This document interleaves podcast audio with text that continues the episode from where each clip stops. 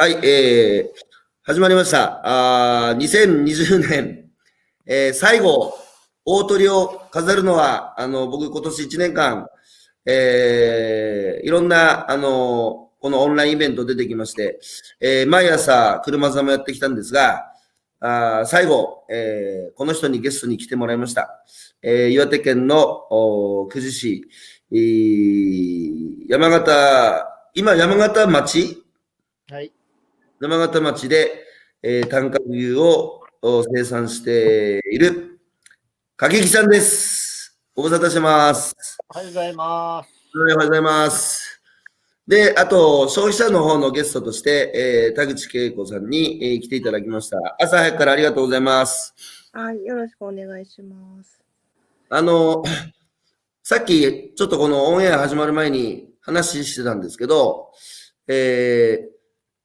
あ、あの、いろいろコメント来るのでね、コメントも覗けるようになってるので、えー、早速、金田さんからかききさんっていうご挨拶ありましたけど、あの、かきとさっき話してたんですけど、そのパタゴニアのね、あのダウンジャケット、僕もパタゴニア好きで、パタゴニアの帽子かぶったりしてますか、かぶったりしてるんですけど、カッキーのダウンは、そのパタゴニア第1号の生産者が、まあ、要は、あれか、あの、環境に配慮した生産をしている生産者がパタゴニア来て、お互い、あの、PR しようっていう、そういうか意味合いなんですか？そうですね。あの、うん、普通は、アウトドアの仕事してるとか、はい。あ森林ガイドとか、うん。あとは、スキーのガイドとか、そういった人がなる。うん、そう、普通そうだよね。生産者っていうのはちょっと意外ですよね。それでまあ第1号ということなんですね。あ、はい、そうです。今日は29日で肉の日なんで、えー たまたまなんですけど、えー、今日は肉の日ですね、そういえば。かっきやっぱ肉の日って、あの、29日は、あの、29日前後っていうのは、結構売れ行き伸びたりするんですか？あんま関係ないうちでは特にこうだとは言ってないけど、地元のその総合農社とか、うん、加工場では肉の日でお肉が届くようになってますね。なるほど。えー、何年ぶりですか、僕、カッキーに会うの。何年ぶりだろう。ちょこちょこね。直接会うのは、多分直接会うのはあれじゃないですか、福島、あ仙台かなんかで、東北食べる通東北食べる通信のね、大生産者イベントがあったとき、あれをでも息子連れて行った記憶があるな。覚えてます？ああ、行った行った行った行った行った行った行った。奥様が。あの、あれ見ましたね、闘牛。じゃあその時、うん、どっちが先だったかな？今年は闘牛できたんですか？やっと10月に1回だけ。そうですか。あの、それはお客さんは入れたんですか？入れて、まあ制限はしましたけど。うん、なるほど。たくさんいらっしゃいました。あ、思い出した。甲子園で金足農業が快進撃をした年です。うん。うん。で、カッキーの肉食いながら、あの、金足のみの試合を応援した記憶があります。うん。あの、2013年に、あの、東北食べる通信を始めて、えー、7月号が創刊号でしたけど、えー、8月号で、えー、まあ、いきなりね、カッキーに連絡取って、えー、こういう取り組みを始めるので、ぜひ、取材させてくださいと。まず一回会いに行かせてくださいっていう連絡をしたんですけど、覚えてますか？はい。あ、そうですか。あの、最初 元政治家だし、なんかうさんくせえやつ来たなって思ったって最初言われた記憶あるんですけど。今でもちょっと思ってるけど。もう思ってないでしょ。ちょっと、やめてよ、もう。で、最初、僕、カッキーの現場に行った時に、僕何喋ったか覚えてます？うん。最初だからまあとにかく何でもかんでも聞いてたんじゃないのかね。うん。たいや、なんか、うん、その、うんちょっと農村を書きますみたいなうんことは。言ってたのかな。つという。まあ、まあ、あとあれですよね、その食べ物の背景が今、消費社会から見えないので、その、生産物の価値っていうのが、やっぱ正当に、えー評価されていないように思うので、まあ、こういう雑誌を始めるんです。ぜひ取材させてくださいっていうことだったと思うんですね。で、まあ、あの、なんなんとなくうっすら覚えてるんですけど、1時間か2時間ぐらい喋って、で、うん。これならっていうことで、あの、まあ、取材受けてもいいよって、まあ言っていただいて、あの、本当ね、まだ遠く食べる通信って、海のものとも山のものともわからない時にね、あの、元政治家のうさんくさい僕の申し入れをね、聞いていただいて本当に、あの、ありがとうございました。いやいや、最初は大変だったんですよ。やっぱ生産者さんにね、あれに出てもらうっていうのは。うん。あの、だけど、本当に、あれで、まあ、カッキーの取材に、まあ、たまちゃんとかと一緒に行って、えーまあ、膨大なね、えー、カッキキ家の、えーこれまでの、その歩みっていうのを書かせてもらって、それで多くのお客さんに初めて単価牛っていうものをね、あの、今までだったらスーパーでさ、チェキの牛とか書いて単価牛以上じゃないですか。だけど、その短角牛がどのようにね、生産されてるのかっていう背景は分からなかったと思うんですけど、それとともにね、えー伝えられて、まあ、あれが本当に東北食べる通信のスタートから、まあ、スタートでしたね。懐かしいな7、8年前ですかね。ちょっと今日、この8年の歩みっていうか、あのまあ、カッキーもやっぱ震災以降ね、急速にこう、お客さんと直接つながるっていう、新しいその、まあ、取り組みをいろいろね、お客さんとされて、あの、ある意味で、その東日本大震災っていうのは、生産者と消費者のつながりっていうのを僕は生んだと思ってるんですけど、その、今なおね、そのつながりが続いてるっつう、なかなかね、やっぱり風化してしまってさ、あのうん見えなくなってしまったんですけど、でも、カッキーのところは未だにね、えーお客さんとごにょごにょやってるので、その辺、僕はやっぱり来年の311で東日本大震災から10年目の節目ですから、あの、あれは一体何だったのかっていう総括をちゃんとしなきゃいけないと思ってて、うん。まあ、それに一番ふさわしいのが僕はカッキーだと思ってるので、ちょっと今日その辺のね、お客さんとのつながりをどういうふうにカッキーが、えー、まあ、紡いできたのかっていうのをぜひ聞かせてください。はい。よろしくお願いします。えー、続いて、あの、消費者の方のゲストで、はい。えー、田口さんに来ていただきましたが、田口さんおはようございます。おはようございはいます。えー、田口さんお住まいどちらでしたっけ？今、兵庫県神戸市。神戸市、じゃ、ずっと神戸市だよね。えっ、と、しばらく東京に住んでいたときに、東北食べる図を購読し始めて、カッキーさんの時に行き始めたのも東京に住んでた時です。東北食べる通信は創刊号から取ってもらったんですか？すいません、創刊号からだいぶ後で。あ、そうですか。じゃあ、カッキーの号も読んでないんだね。そうですね、カッキーさんとこもそんなに早い、えっ、と、CSA のメンバーではないです。あ、なるほど。いやいやいやいや。そうですか、そうですか。東北食べる通信は何で知ったんですか？東北食べる通信は東京に出かけた時に、たあ引っ越した時に、なんか多分フリーペーパーで最初見たんです、はい。広告を。はい。で、申し込もうと思ってずっと忘れ、なんかうまくつな、その、なんていうのアクセスできなくて、ペホームページに。で、うんそのままずずっと忘れてて、はい。で、なんか自分で一人で東北にた旅行に、でその時に、うん。あ、そういえば食べる通信ってあったなと思い出して、なんはいか申し込んだっていう、なんかそんな、ちょっと、えっと、東京で、ちょっとし友達が欲しいなと思って、食べつの何周年か忘れましたけど、イベントに一人で出かけていって、うん。そこから一人の読者の人と友達になって、わらしべ長者みたいに。ちなみに誰でした、その人は？ちなみに、あの、最初にえっ、と、伊藤富子あ、トミコさんね。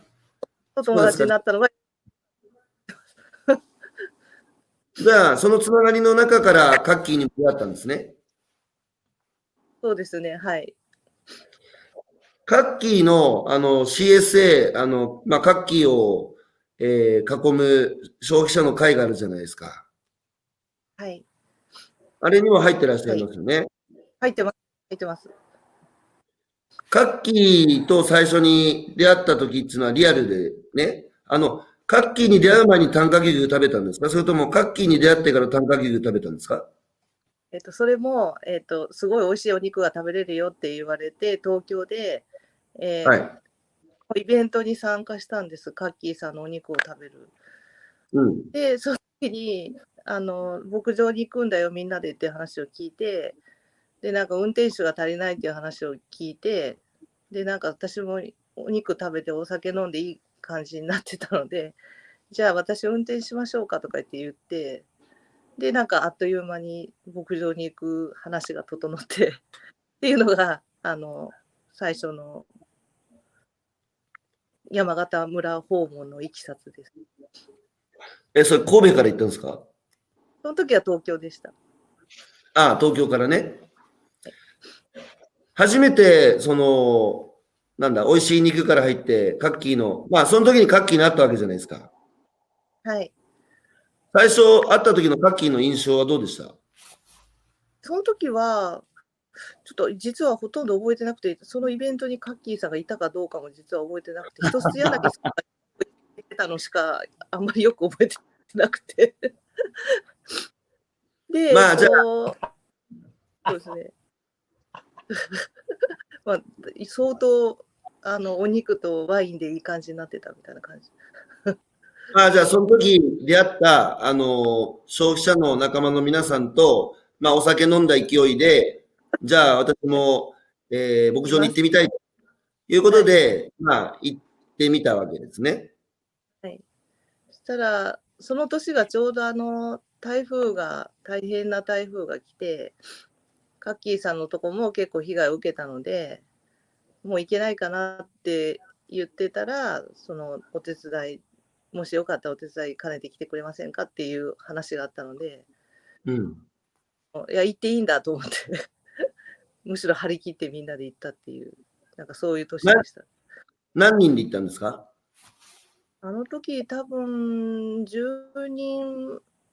ぐらいでしたかね、カッキーさん。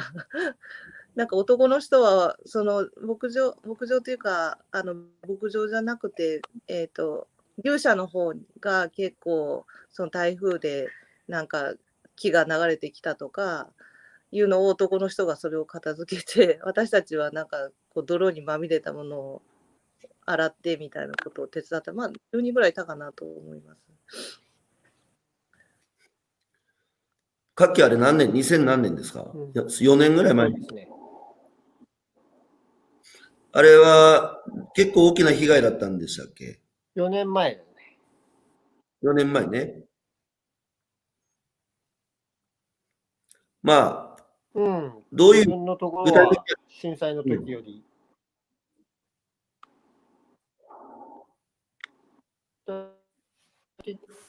的には、まあ、泥が牛舎の中まで上がってきて、泥よけの作業がメインでしたけど、あとはまあ、物が流されたりとか、作被害がありましたね。あ、カイラさんも入ってきた。おはようございます。あの、その時、カイラさんも行ったんですかね？あの、その台風被害にカッキーがあった時に、えー皆さんで現地に行かれたっていう。だよあ、カイラさん固まってしまいましたね。あ、すいません、遅刻しました。あ、いいんです、いいんです。どうもどうも。おはようございますお。はようございます。あの、今、カッキーが台風被害になった時に CSA のメンバーでカッキーのところに、あの、まあ、復旧のお手伝いに行ったって話聞いてたんですけど、その時か、カイラさんも行ったんですか？行きました。あ、2000何年です？えー、4年三4年前3年か4年前。なるほど。まあ、10人ぐらいで行かれたって話はいです。かね。はい。うんあの、あの、聞いてらっしゃる皆さん、あの、カッキーは、その、トーク食べる通信っていうのに、あの、まあ、僕が編集長やってまして、えー、当時、カッキーの特集を書いてね、で、短角牛と一緒にお届けして、それがまあ5人で、あの、まあ、食べる通信っていうのは一回紹介して終わりなので、で、その後も、あの、カッキーと継続的にね、あの、お付き合いをしていく。えー肉をかか食べ続けたいっていう人たちの有志で、まあ、あの、当時僕らも CSA っていうのを、あの、コミュニティサポーティッドアグリカルチャーの略ですけど、まあ、アメリカでね、広がってるんですけど、僕らはその地域のコミュニティってことじゃなくて、まあ、物理的な距離を超えてね、あの、各地人と短角牛の、まあ、価値を、こう、認めた人たちの集まりだから、まあ、テーマ型コミュニティともちょっと違うんだけど、まあ、いずれ、そういう形で、あの、各期を囲むね、消費者の会が出来上がって、それがずっと継続的に、あの、まあ、各期が東京行くと、各期囲んで、あの、お肉食べる会やったり、あるいは皆さんが逆に各期の牧場を訪れて、えー生産現場っていうのを見学させてもらったりっていう付き合いを、まあ、ずっと継続してね、今なおやってるんですが、その、そういう時にさ、タッキーが台風被害に遭った時に、やっぱその皆さん、こう、お手伝いに行く。で、他でもね、よく聞くんですよ。その、知り合いの生産者が自然災害に遭った時に、やっぱその、一言じゃないと思って、まあ現場に手伝いに行ったり、あるいは寄付を集める手伝いをしたりね。で、それってもう生産者と消費者の関係を超えてると思うんですよ。もう売り手と買い手っていうか、お客さんと生産者っていう関係じゃなくて、もう人としての付き合いしてるっていうか。で、僕は人間っていうのは人の間って書いて人間だっていうのを言ってるんですけど、まさにカッキーと消費者が、このね、震災後、これまでやってきた付き合いっていうのは、人の付き合いだと思うんですね。で、その辺ちょっと、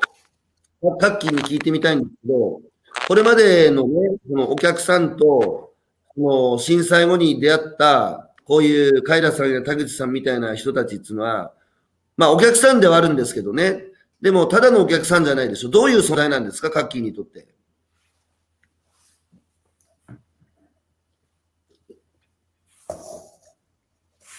はい、えー質問したところで消えてしまいました。えーまあ、また戻ってくるんでしょう。えーじゃあ逆にね、あのー田口さんにとって、カッキーってどういう存在ですか？うーん、そうですね。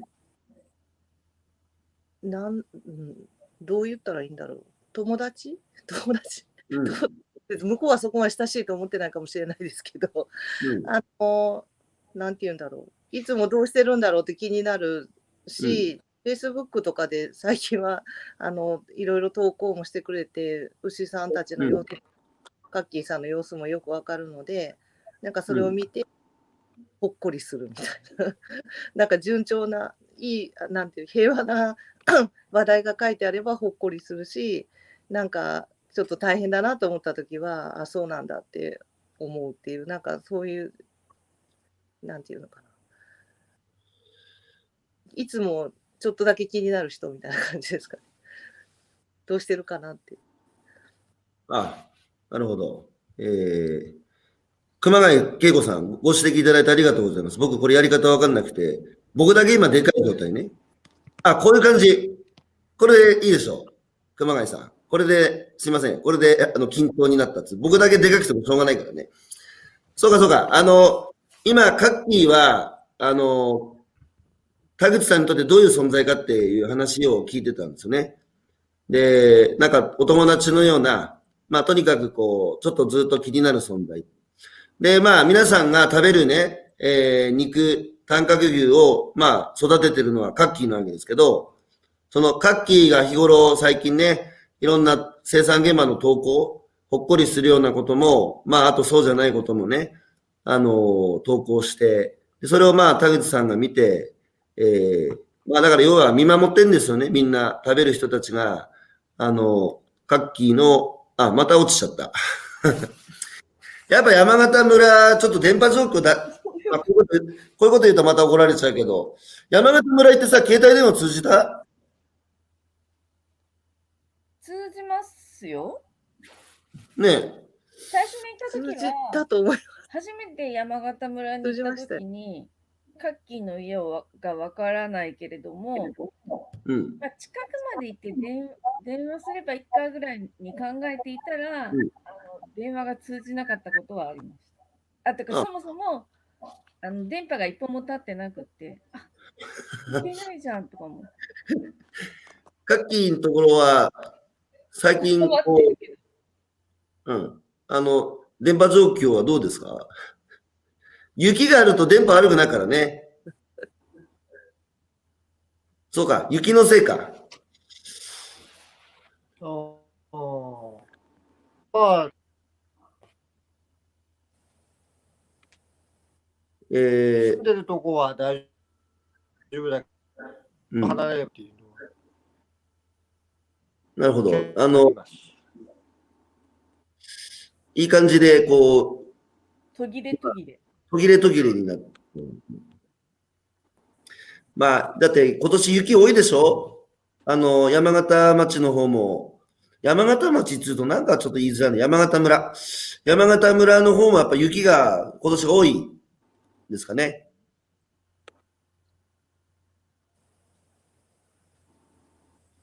はい。えー、全く、全く途切れ、声は聞こえない。うん。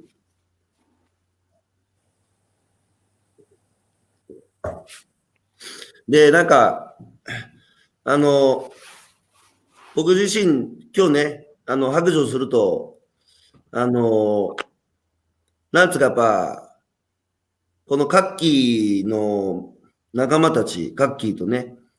それやっぱ、僕が一番作りたかったことを、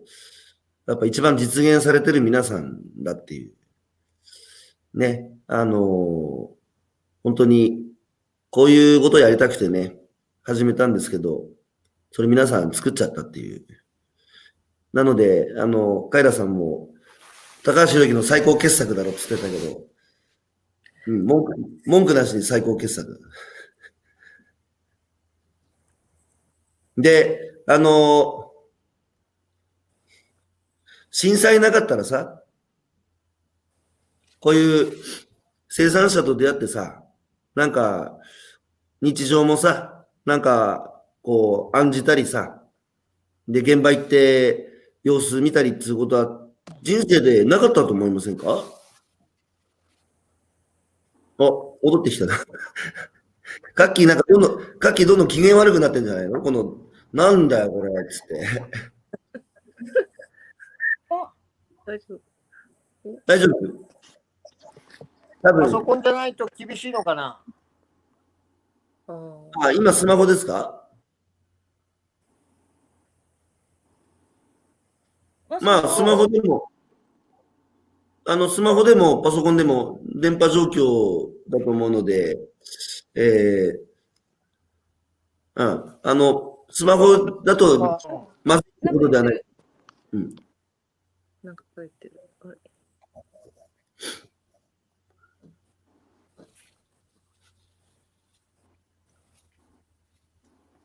まあ、こういうこともありますよね。何か喋って？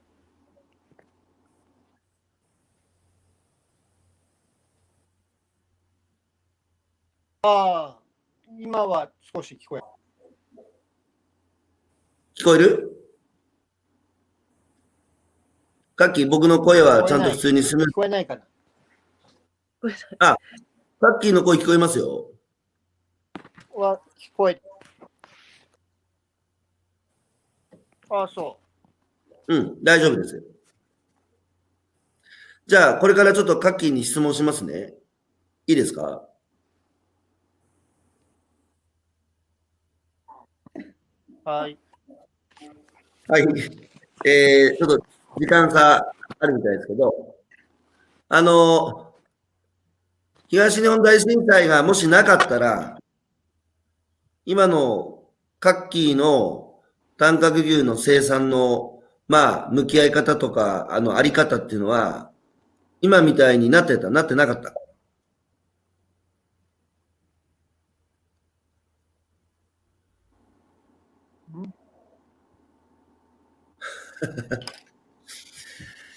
えー、何になってなかったって？え東日本大震災がさ、もしなかったらさ、この、今のお客さんたちと出会ってないわけでしょ ?CSA もなかったわけだし。だから端的に言うと、東日本大震災は各期にどういう影響を与えたかということをき聞きたいんですよね。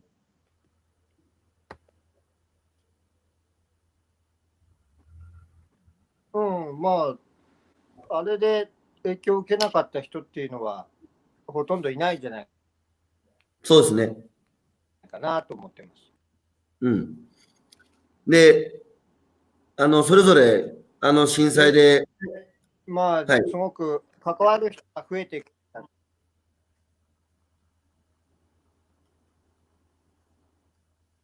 興味持ってくれる人が増えたなっていうのは、すごくありがたかったなと思ってます。うん。あの、お客さんとのつながりっていう意味では、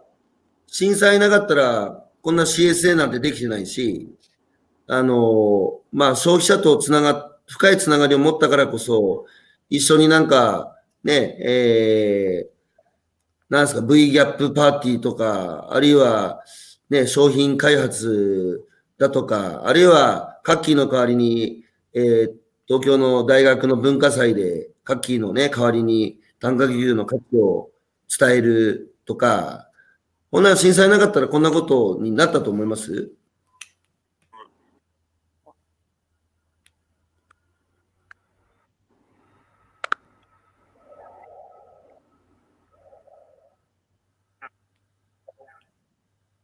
いや、なってないと思いますし、そのお客さんの中でも CSA の方っていうのは、また特別な方になりましたね。なるほど。いろんなお客さんいるじゃないですか、カッキーは。あの、まあ、えー、いろんなお客さんとお付き合いある中で、カッキーのこの CSA のお客さんっていうのは、カッキーにとってどういう存在なんですか？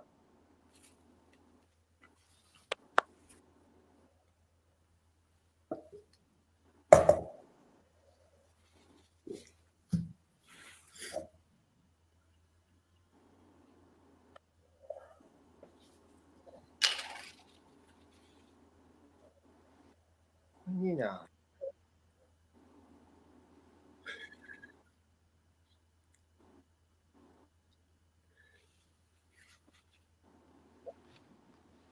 うまく聞こえなかった。えーいろんなお客さんいる中で、カッキーにとって CSA のお客さんは、あの、違う存在だって言ってたけど、どういう存在なんですか ?CSA のお客さんは。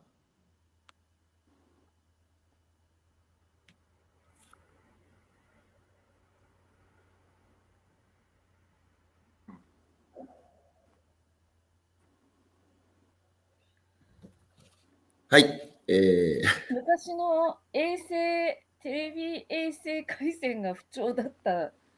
時のよ。うん。あの、そしたらね、ちょっとお天道様の、えーご機嫌が変われば、また変わるでしょうからえー、ね、お天道様に、お天道様、どうにもなんないですね。あの、ちょっと、まずじゃあ、ちょっとこ、田口さんと海田さんにちょっと聞いていきたいんですけど、ちょっとね、自分たちのカッキーとの、この、まあ、チームっていうか、あの、しほんじ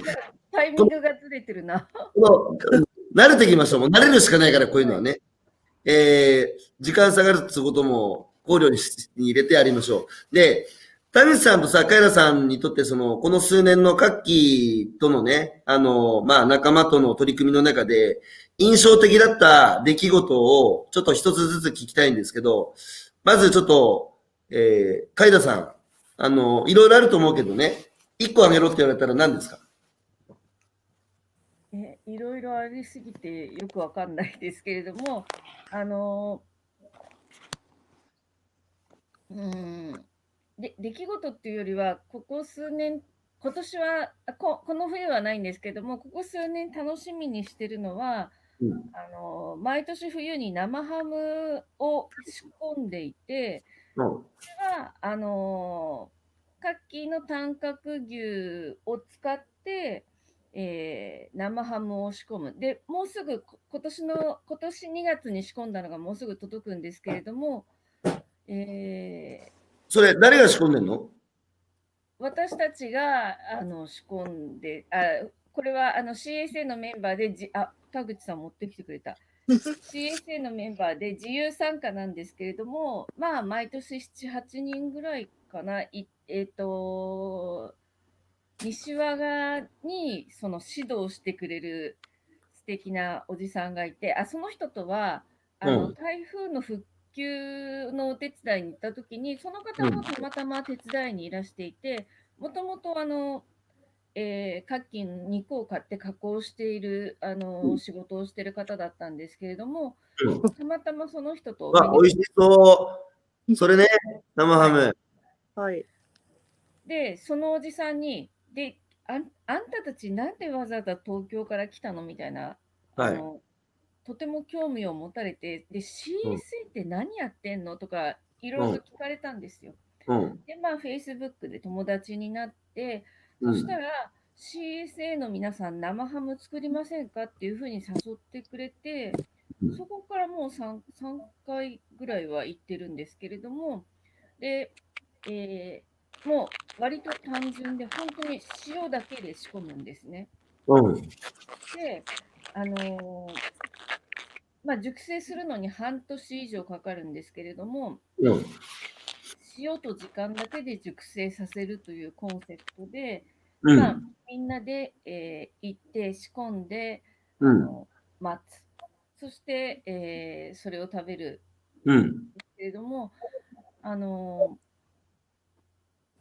ーなんだろう、自分たち、あの私が最初に短角牛に出会った頃って、うん。さっきとこういうふうに長くつながっていけるってまだ分かってもいなかったし、はい。でまさか自分が生ハムを自ら仕込む機会に恵まれるとも思ってなくって、普通に来てたらそんなことやる機会ないよね。そうそうそうそうそう。だから、えーたまたま災害、あの、台風の復旧のお手伝いに行って、うん。もともとカッキーの取引先だった人と偶然知り合い、その人に誘ってもらって、うん。えー生ハムを毎年仕込みに行くようになって、しかも1回仕込んだ生ハムっていうのは、だんだんこう、熟成度が進むにつれて味の変化がうん。あるんですけれども、なんかうんそういう、まあ日々、あの、落ち着かない毎日を送ってるけれども、そういう時間の変化を楽しむっていう、なんか新しいコンセプトに出会えたとかね、いろいろとこう自分にとっては新鮮なことが多い。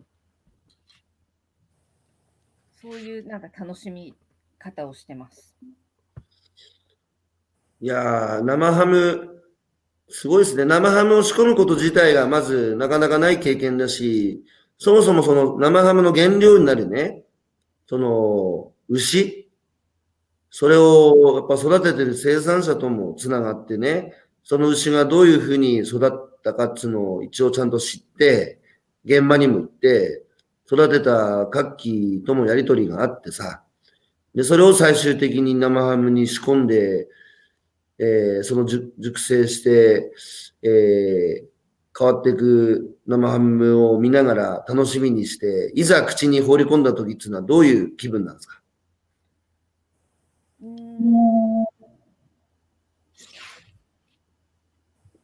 これってあのなんだろうな。いや味も美味しいんですよっていうかその私たちが普段生ハムって言って知ってるのは豚肉の生ハムなんですけれども、うん、牛肉の生ハムブレザオーラっていうんですけれども、うん、でえっ、ー、とみんなで、今年じゃなくて、ま、えっ、と、1年前だったと思うんですけれども、うん。仕込んだ肉、自分が前年に仕込んだ肉を持って集まったんですね。うん。で、えー明らかに熟成度が高い方がおいおいしいのが分かるんですよ。みんなでこう試しカットして食べてみると。うん。うん。で、すごくこうそれが味の違いも分かるし、美味しくって楽楽しいっていうか、そう、だから、共有できる仲間がいることもいいんですよね。一人じゃなくてね。でその指導してくれる笹さんも、カッキーの肉肉だからここういう企画をやりたいっていうふうに思ってくれて、なるほど。あの牧場にも来て、このこの人が育てた牛っていうので、こう選んでくれている。なるほど。いやー、田口さん、その生ハム作りは田口さんにとって、あの、まあそれね、それどうやって食べるの？えっとですね、この、今回これ去年作ったやつなんですけど、うん。結構脂身がいっぱいついてるの分かります？わかるわかる。これ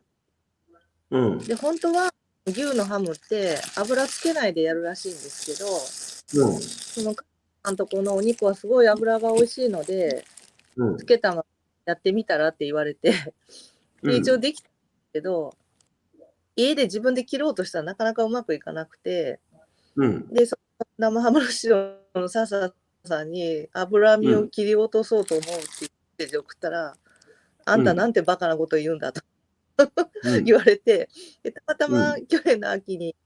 えっ、と、西和賀の方に旅行に行ったので、なんかはい僕のとこにも、持ってきなさいって言われて、持って行ったら、笹さんのところにあった業務用のスライサーで薄く削ってくれたん、切ってくれたんですよ。そしたら、その脂身が本当にとろけるようにすっごい美味しくて、私はなんてもったいないことをしようとしたんだと思ってたんです。本当になんかこう牛牛のハムなのに脂がとろけるっていうのは本当に奇跡だってその 笹さんもおっしゃっててででも私は薄く削れないからどうしたらいいんですかねって聞いたらこのスライサー買ったらいいんだよって言われて、うん3万円くらいするスライサーを買いました。ちょっとその生ハム食べ食べてみたい。生ハムでもそれは、やっぱり、あの、その仲間に入らないと食べさせてくれないわけでしょ、その生ハムは。もちろんですよ。CSA の会員特典。いや、それがいいんだよね。ししかしさ、でもどうなの？け恵子さん、その、生ハム作ること自体、人生でなかなかない体験だし、なおかつ、その原料のさ、牛を育ててる生産者ともつながってるっつう、一連の体験は、恵子さんの人生にとってどういう意味があるんですか？えーっとですね、でもそのまああとそのあ誰にあげても食べさせてあげても絶対びっくりするぐらい美味しいって言われるんですよ。うん。ででも本当に私ののんべえなのでしょっちゅうあの出したり入れたりしてあの切ったりしてるんですけどやっぱりその笹さんが言うにはしょっちゅうその、出してその外の風に当てたりっていうことをしてるのが、やっぱりなんかハムにとってはいいらしくて。うん。で、だんだん変わっていくし、いや本当にき私も1年初年度のやつをまだ塊少し持ってるんですけど、やっぱその1年目、2年目っていうのを食べ比べて、また今年も3年目のやつが送られてきたらそれも違うしっていうところで、なんかその、なんだろう、単にそのハムを食べるっていうだけじゃなくて、その育育てる楽しみとか、毎年そのカッキーさんの肉のどの部位を使うとか、あの、うんその肉によってそのハムの出来栄えも変わったしあの今回言ってたようにその脂身をどこまで残すかとかうん。そういうマニアックなところに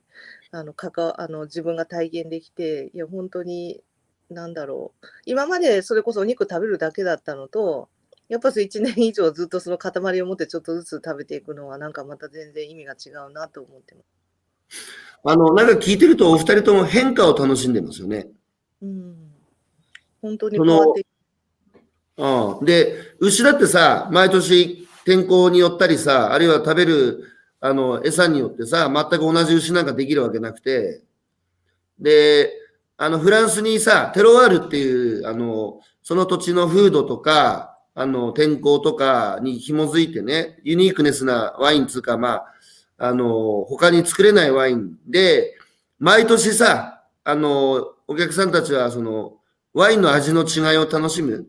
まあ、つまり天候の違いを、まあ、生産者さんに説明されながら、今年はちょっとね、天気が、まあ、あの、猛暑、猛暑で酸味がちょっと今年はきついんだよって言うと、あ、そういうもんかっつって、まあ、いわば一生に一度の味になるんですよね。それを楽しんでる。で、日本だと、やっぱりその、なんつうか、去年と味違うとさ、なんか生産者の腕が悪いんじゃないかとかさ、すぐその、変化に対して優しくないっていうか、食の世界もね。だけど、お二人の話聞いてると、本来やっぱその食っていうのは、いろんな時間差の変化とか、あの、ね、え時間を重ねてこそ増す、その美味しさっていうのもあるんでしょうし、あと毎年ね、やっぱ味が変わるし、その、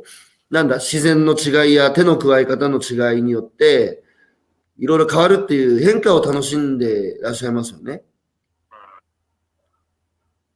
うん。そのことの意味って、なんすかね、食の醍醐味っていうか、なんか普通はレストラン行って食べたりね、あの、まあ、あと食材美味しいの買ってきて、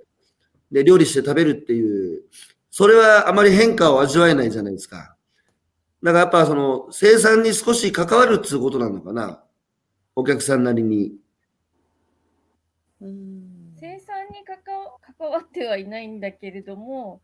でも、生ハム作りには関わってんじゃん。つうかあ自分生、ハム生ハム作りには関わっうんうん。てますね。はい。うんあの、しかもさ、あの、短角牛を生産することに、間接的にね、自分たちは手足動かしてないけども、うんなんかあれば手伝いに行ってさ、復旧の手伝いしたりさ、あとは、なんすか、その生育過程を一緒にこう見守るっていうか、だから間接的にはやっぱ関わってるんですよ。うんうん。で、そしかも生ハム作りに関しては主体的に関わってるんですよ。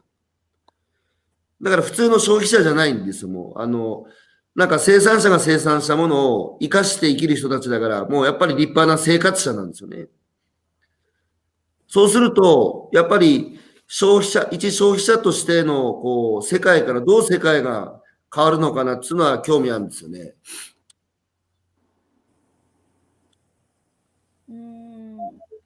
なんか人から見たらわかんないかもしれないけれども、自分の中では、すごく、あの、まあ、平たく言えば豊か、豊かになったっていうか、うん。その生産者とつながっていることによって、うん。今まで全く知ることができなかったことを知り、で、えーい、いろんな世界が広がるっていうか、その、まあ、今、あの、ひろゆきさん、テロワールって言ったんですけれども、はい。私たちに生ハムを教えてくれる方って、シャルキュティエっていう、あの、まさにフフランス語で、フランスの、あの、肉の加工職人なんですね。うん。だから、あの、そのテロワールのこともよく理解していらっしゃる方で、うん。でもなんか自分が、あの、で、その、その人、最初の年に生ハムが押し込んだ時に、まあメッセージカードみたいなのが入っていたんですけれども、うん。まあ、えっ、と、塩と時間だけで熟成させましたと。うん。で、味の変化を楽しんでくださいっていうようなカードを入れてくれていて、うん。なんかその食材、じ時間、私うんはその笹さんっていう方からは、生ハムの加工を教えて指導してもらってるっていうよりは、うん。なんかこう、なんていうのかな、私は本当に日々、あの、えー時間に追われてあの、会社の仕事に追われて生きているけれども、うん。あなんか人生ってこうやって楽しむっていいなってこう思わせてくれる存在でなんかそそういうことも含めてあの活気に出会い出会ったことですごいいろんな広がったことがあるなっていうふうに思う。うん。人生の楽しみ方ね。あの、まあ今、非常に僕は重要なお話を聞いたような気がしますが、ちょっとカッキーにあの振ってみますけど、今カッキーさ、あの、カッキーが育てた牛をね、その育てる生育過程を見守ったお客さんたちが、今度はその、生ハムにするっていう。で、みんなで生ハムにして、えー、それを食べて楽しんでるっていうのは、生産者からするとどんな気持ちなんですか？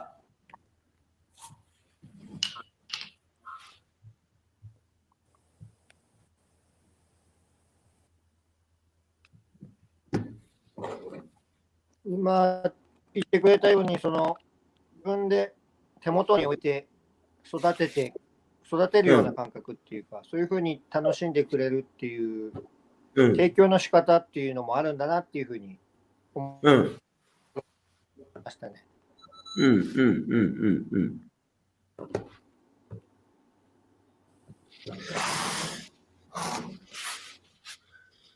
カッキーも食べた、その生ハム。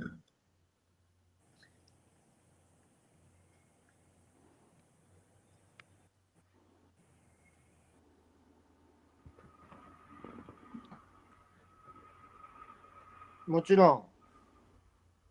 あの、どうでした食べてみて。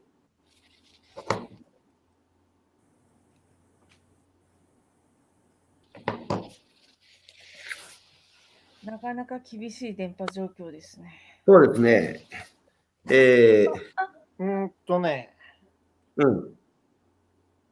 1年経ったものがね、一番圧倒的に美味しかった。うん、1年経ったのが圧倒的に美味しかった。こっちも聞くのがギリだな。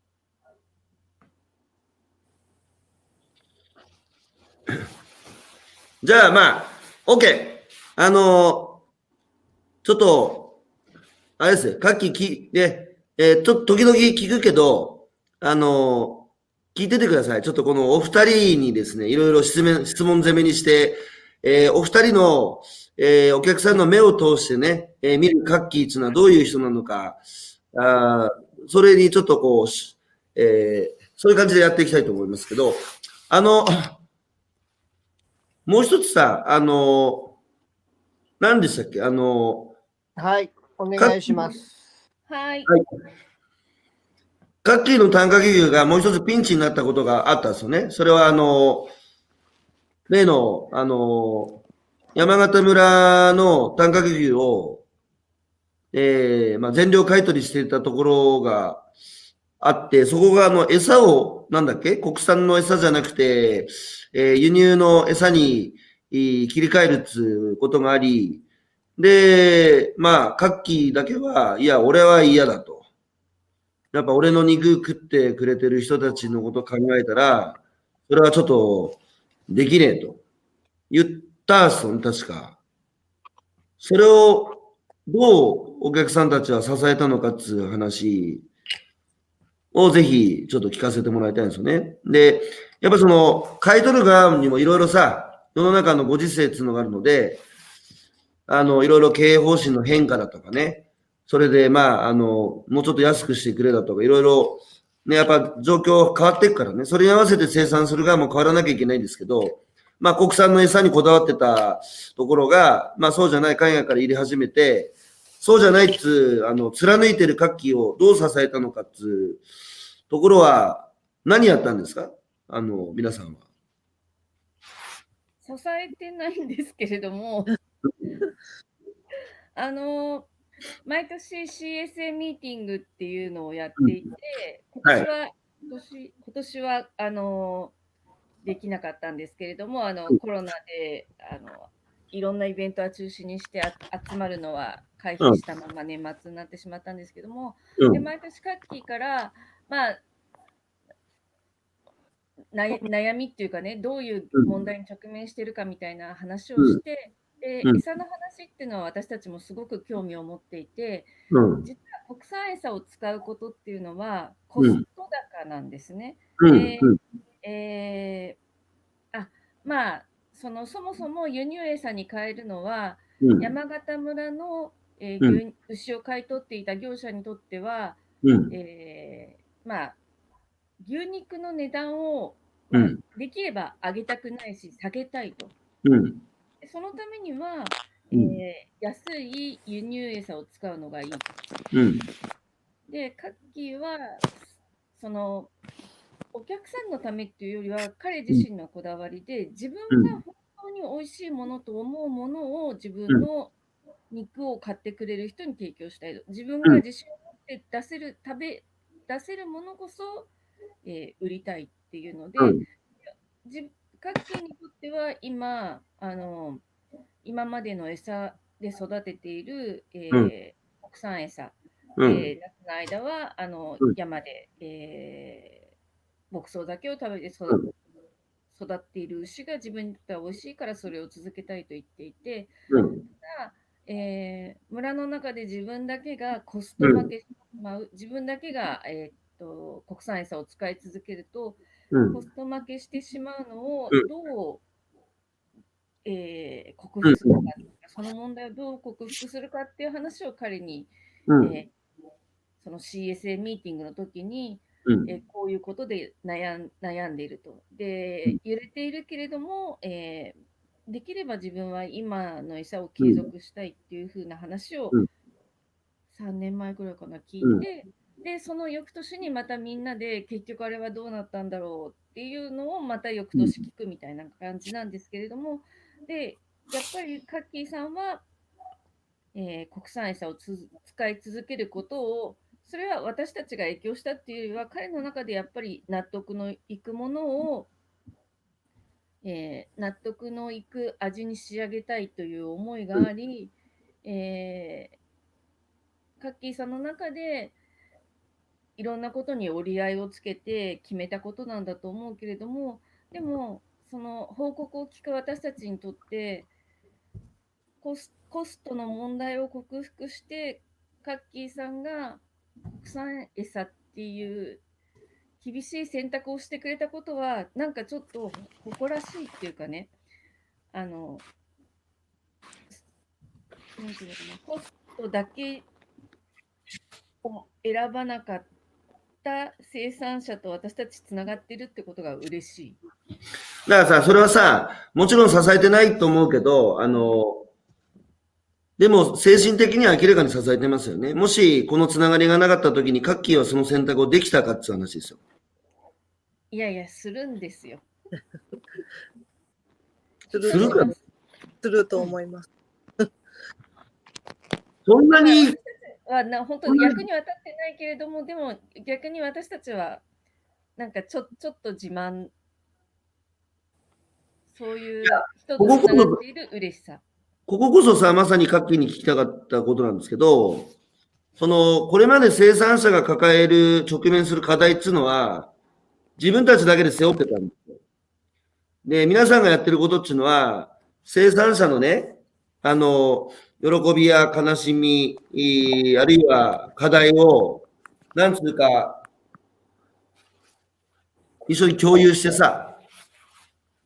一緒に、あの、考える。で、これは、もし、ね、もちろん、皆さんと繋がってなくてもやったかもしれないけども、その、一緒に考えてくれる仲間がいるっていうのは、やっぱ精神的にだいぶ違うと思うんですよね。本人にとって。だって、茨の道じゃないですか。だからそこを常にさ、同じ課題を一緒に考えてくれる人たちがいるっていうのは、僕はやっぱ人間にとってね、大きなことだと思いますよ。うん。その辺ちょっと本人に聞きたかったけど、え画像ダウン中。ー、画像ダウン中なので。で、今皆さん聞いてる皆さんね、何の話してるかというと、考えられますか？その CSA ミーティングっていうのは毎年ね、あの、各期の肉好きが集まって、で各期が悩んでることを聞くんですよ。で、聞いて、あの、まあ、一緒になって考えるっていう。で、そこで仮に答えが出なくてもね、あの、やっぱり、自分たちが好きな肉を育ててる生産者がどういう問題に直面してるかっていうことを、やっぱりその知るっていう。で、知るだけじゃなくて、具体的なさ、一応アクションっていうか、あの、例えば、あれでしょ大学の文化祭で短角牛の PR するなんつうのは、その一環じゃないんですか？それとまた別の、別の話、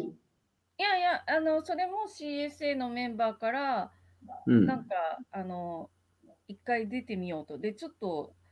えー宣伝、宣伝にもなるかもしれないし、ぐらいな感じのノリで最初は始めたんですけれども、ことのほか盛り上がってます。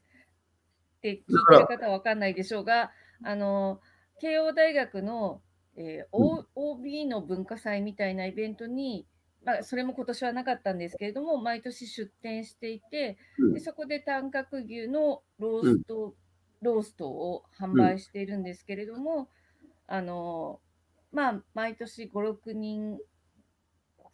お手伝いメンバーが集まって、えー出店して、で、上り旗作ったりとか、結構、あの、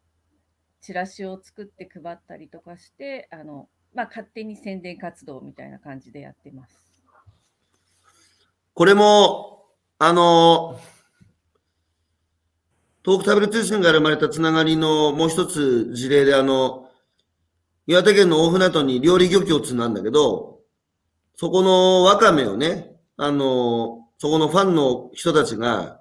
えー高円寺の座の市で、あの、毎月売ってたっていう。で、そこに料理漁協の職員はいないんですよ。あの、お客さんが、その、今年のワカメはこうだっつ説明しながらね、えー売ってたっていう。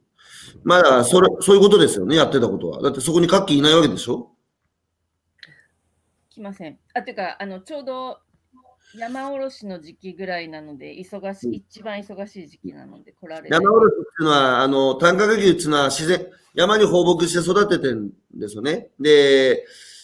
えー、あれ？な、冬、冬はおろすのか。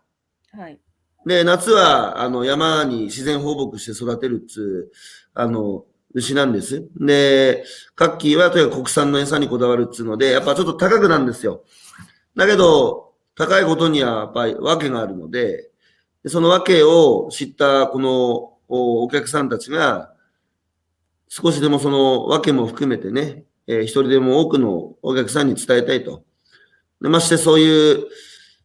コストの削減の中で餌をね、切り替えるという選択を町自体がしてるときに、俺は嫌だと。で、それで CSA のメンバーもそれで粋に感じて、私たちも、えー、高く買ってでも支えるっつね、値段自体は実は同じなんです。山形村短角牛っていうのは、うん、価格は固定されているので、うん、生産者がコストをどう下げるかで自分の利幅が決まるので、山形村短角牛というブランドに対する価格テーブルは決まっていて、もに対して、カッキーはコストが高い国産餌っていう選択をしてしまうと、自分のう、売り上げ減るよね。を圧迫するっていうか、要するに他の生産者とコスト負けする。うん、でもそれは彼の中で、まあいろんな工夫で、あの、まあ、えっ、と、一貫生産というか、肥育だけをやっているわけじゃなくて、うんうん自分のところで子牛他でね、っていうのもあって、あのそういう、えーまあ、規模のメリットとかもきっとあると思うんですけども、いいろんなことでその、えー他の生産生産者とのコスト負けのこう幅を埋めることで、こだわり、餌に対するこだわりを貫いている。うん。あの、田口さん。はい。あの、今の、今の文脈で、その、カッキーがそういう選択をするって聞いたときに、どう、あ、その時はもう CSA 入ってた？入ってました。あ、じゃあその、毎年さ、カッキーが今こんなことで困ってんだとか、こういう課題があるんだっていうのを聞聞く会に参加して、それ聞いた、僕も何回か参加しましたけどね。その、生産者が抱えてる課題を知るっていうのはどういう意味があるんですか、お客さんにとっては。うん、そうですね。ちょっと、まあ私、仕事が 実はまあまあ大きい食品会社に勤めてて、で、あの、実は仕事でそういう生産者の人と直接親しく関わることってほとんどなくてですね、あの、むしろこっちの食べる通信関係の方で皆さんとそういう話をしてるんですけれども、うん。あやっぱりその、なんていうのかな、カッキーさんはまあ自分が納得したいようにやりたいって、やっぱそれを貫こうとしてるっていうことは、うん。なかなかでできないと思うんですよね。普通うのん生産者さんだったら別に、あのーなんだろう。その国産餌がいいのか、海外産が悪いのかっていう問題になって、うん。私はそのかどどちらがいいとも言い切れないと思って、うんまあ、かなと思ってるんですけれども、うん。ただ自分のポリシーは曲げないっていうところが、うんなんか頼もしいというか、うん。あすごいなって 思いました。でそういうのを聞くと、まあ、私は高くても、もしその国産餌、今、あの八百屋さんとかあのスーパー行ってもいろんな野菜が売ってて、やっぱり一物一家じゃないじゃないですか。グレードによってやっぱり違うので、そのはい。まあ、最もいいほうれん草を買おうと思ったら、例えば298円で、今日の特売のは例えば89円だって、で、そこに差があるのって、納得すれば98円のほうれん草を買うこともあるしっていうこととうん同じ考えで、私は高くなっても、カッキーさんみたいなそういうポリシーのある人のお肉を買いたい。特に牛肉ってやっぱりちょっと、あの、海外産のものとかは結構不不安な話もあるうん。本当に100%安心って何っていうことを考えると、まあ、こういう人が作ってるものだったら本当に間違いがないなっていうのと、うん。うん。まあ、そ それに対して自分の仕事はあんまそんな風にできてないなっていうの仕事でもこんな風にできたらいいのになって思ってます。それあの、なんつうか、こう、自分のお仕事、まあ、食品関係なんですよね。で、はい。よく食べる通信とか、あの、やってる時に、その、車座とかに参加してくれる人の中で、そういうお話をされる方が、やっぱ少なくなかったことは僕は印象的で、うんあの、ああの、やっぱ仕事はね、なかなかこう、やっぱり自分の理想通りにいかないっていうか、やっぱ現実があって、その現実に合わせなきゃいけない。まあ自分経営者じゃないし、社員だからね。で、そのやっぱり理想と現実の狭間を、あの、埋める手立てとして、その食べる通信っていうのがあって、で、会社ではできない理想的なことを、この生産者と直接つながることでやってるんですっていうのは、実は、あの、僕は田口さん以外からも何人かから聞いたんですよね。うんで、その、何ですかね、この直接生産者生産者とつながるっていうのはもうはっきり言えば非効率じゃないですか。あの、効率考えるとね、だって手間ですからね、いちいち一人一人のお客さんとやり取りするっていうのは生産者にとっても手間だと思いますし、あの、だけど僕はこの顔と顔が見えるっていうことの大切さっていうのは、あの、非常に重要だと思っていて、で、それは僕らから生産者の顔が見えることも大事なんですけど、生産者からお客さんの顔が見えるってことも大事で、でっていうのはね、僕は何人の生産者からか聞いたんですよ。お客さんの顔が見えたら、自分のやってる仕事の意味が変わった。つまり、食べ物作ってるんだって、作ってたのに、食べ物作ってるんだっていう気になったって言うんですよ。うんでそれまでは、なんかこう、やらされ仕事っつうか、まあ本当に工場のラインに立ってるかのようなね。で、漁師も魚蹴ったりしてんですよ。たくさん取れるからね。だけど、お客さんの顔知ってしまったら蹴れなくなったって言うんですね。だから、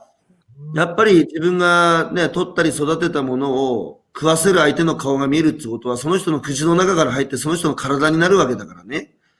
そうするとやっぱり生産者自身の意識も、すごい大きく変わっていく。だってやっぱ食べ物、自分が作ったものを食べる人の見えなかったらさ、確かにその、ひろゆきさん、はい。すみません、なんかカッキーが今 PC で入って、あ あれでも固まってる？あ、動く動く。ああ、動いた動いた動いた。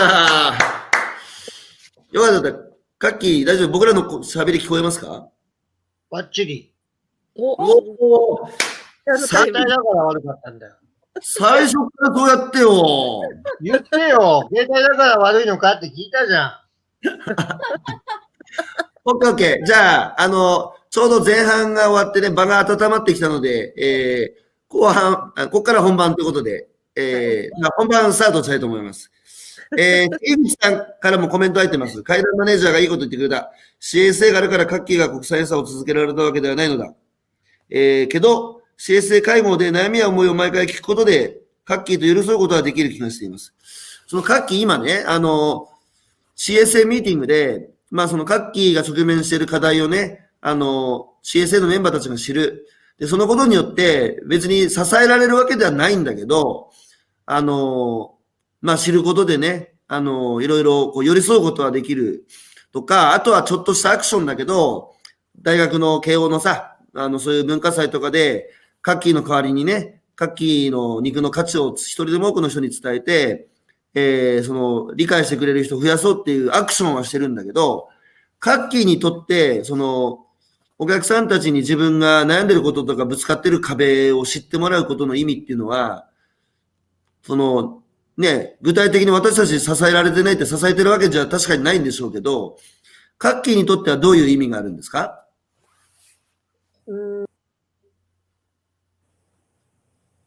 自分でやるもんだと思ってるので、あまりこう人に言ったりとか、相談したりするもんじゃないんだろうなとは思ってるんですけど、はい。やはり聞いてくれることで、ああ、そういうところにも興味持ってくれるんだなとか、別の視点が生まれてきたり、うーん、解決方法にしても、自分とは全く違う方法を持ってるんだなっていうのが、すごく自分にも刺激になるところがあります。それはさ、あの、結局解決するのはカッキーなんですけど、カッキーが、あの、やっぱりいろんな問題に直面した時にそれを乗り越える方法としてね、要は、だって消費者っていうのはマーケティングのプロもいるでしょうし、まあ、いろんな職業のプロじゃないですか。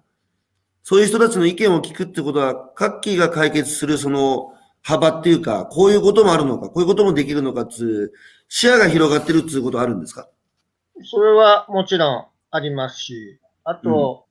なんだろうな、自分的にはあまり可愛くない生産者なんだろうなとは思ってるので、もうちょいこう、可愛げを持って、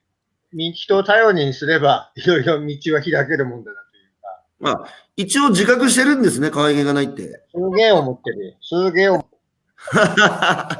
いや、でも、でも、カッキーさ、それを自ら言うようになったっつうのは、カッキー進化したね。あやの、はりこう、関わりしろっていうかな、その、はいはい。多分、頼られて嫌な人はいないんだろうし、うん。こういう悩みがあるんだっていうのを、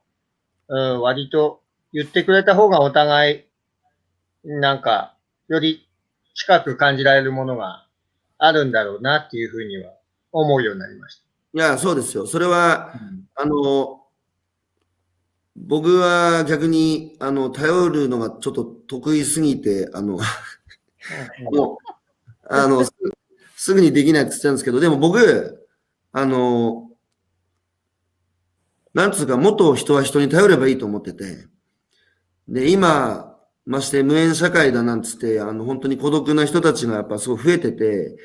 あの、食べ通やポケマルのユーザーでもいるんですよ。いろんな話聞くと、ここで出会う前にね、やっぱいかにこう、孤独だったかっつ。で、やっぱそれで最後さ、追い詰められてさ、なんか自分が悩んでることを抱えきれなくなってさ、あの、追い詰められていくようなことがあるんだったら、そんなもん誰かに喋れと。誰か頼れよ、おめえっていうのをすごいやっぱ思うんですよね。なので、少なくとも、カッキーは一応、さあ、あの、だってカッキーは肉の王子様でさ、あの、消費者と出会う前まではさ、あの、岩手県の山奥で短角牛のもう王子様ですからね。です。え？いや今も今も王子様かもしれないけど、王子様って普通さ、弱音吐いたりさ、お客さんにさ、俺こういうことに今直面してるんだなんつう、弱々しい姿勢は王子様は見せませんから。だけど今は見せるようになったっていうところがやっぱ、でかいなと思ってて、で、その方がさ、お客さんもさ、だって強いカッキーとかさ、気取ったカッキーしか見てなかったらさ、なんか、なんつうか、それこそ可愛げないしさ、あの、絡みようがないじゃないですか。あの、田口さんと海田さんから見て、カッキーっていうのはこの数年で変わってきました？変わったとしたらどういうところが変わってきました？本人の前で言いにくいかもしれないけど、でもね、ダメ。今日は震災を総括するってことだからね、この変化をちゃんとけん知りたいんですよ。じゃあまず、田口田口さんから。いや私は本当に付き合いがそんなに浅い浅いというか年月が長くないんですけどそのなんか投稿の回数はなんか昔よりなんか増えたのかなっていうのと、うんなんかあのなんだろうその書いてある文章を読むとだから本当になんかさっき言ったほほっこりすること こっちは私が病んでるのかもしれないですけど 癒されるとこがすごい増えてなんかいいなって早くまた山形村に行きたいなって妄想 がなんかできるようにななったのでまあちょっとそれはカッキーさんの変化なのか私の変化なのかはちょっとわからないんですけどなんか最近この1年ぐらいすごくそれ思ってます。まあ、両方の変化でしょうね。確かにカッキーって、あの、トーク食べる通信で取り上げた特集生産者の中でも、情報発信しない方なんですよ。ななんそ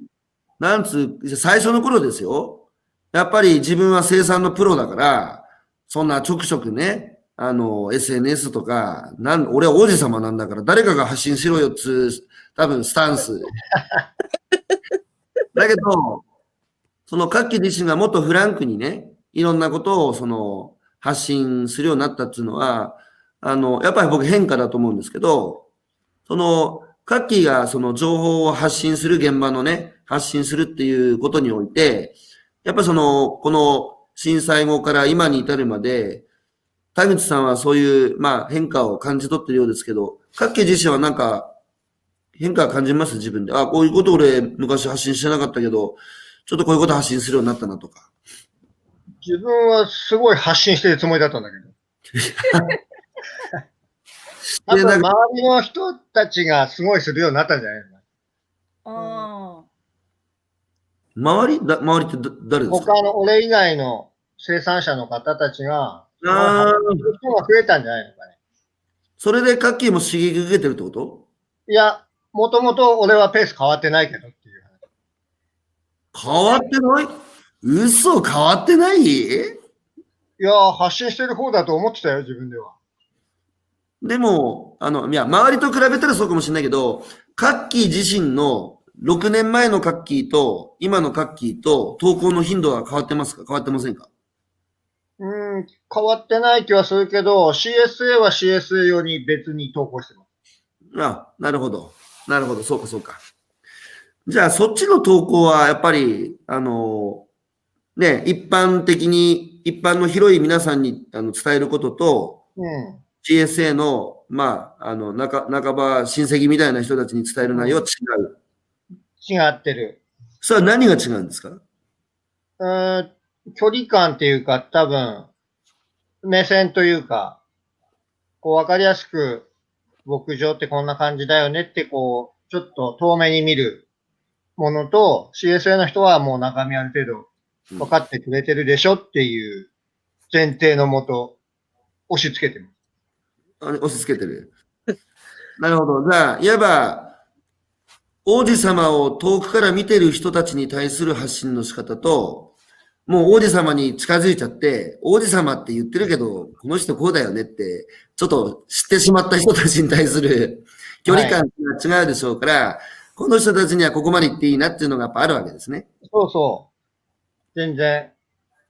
違います。なるほど。海田さんは、あの、カッキーとお付き合い始まってもう6年とかじゃないですか？ね。6年間、カッキー見てて、ね、あの、いや、言ってたじゃないですか、もう、カッキー、ツナもか、ね、本当に可愛げがなくて、もうあの人は素直じゃないからって。だけど、こうやって付き合い続けてね、あの、もう、やっぱ自分にとって、もう、さっきもね、そういう生産を貫くっていうことは、を支えてることは、支えてるっていうか、付き合ってることは、まあ、誇りだっていう話をね、あの、恵子さんもおっしゃってましたけど、カエラさんにとってカキのこの6年間の変化っていうのはありますか？うーん。何が、何が変わった？基本的なところは変わってなないっていうか、その、なんていうの、何かによってブレるようなタイプの人じゃないと思うので、うん。何かが画期的に変わったかって言われると、そんなには変わってないな。うん。あ、これ悪い意味で変わってないことを悪く言ってるんじゃなくいえいえいえ、て、うん。わかりますよ。うん、ただ、えっ、と、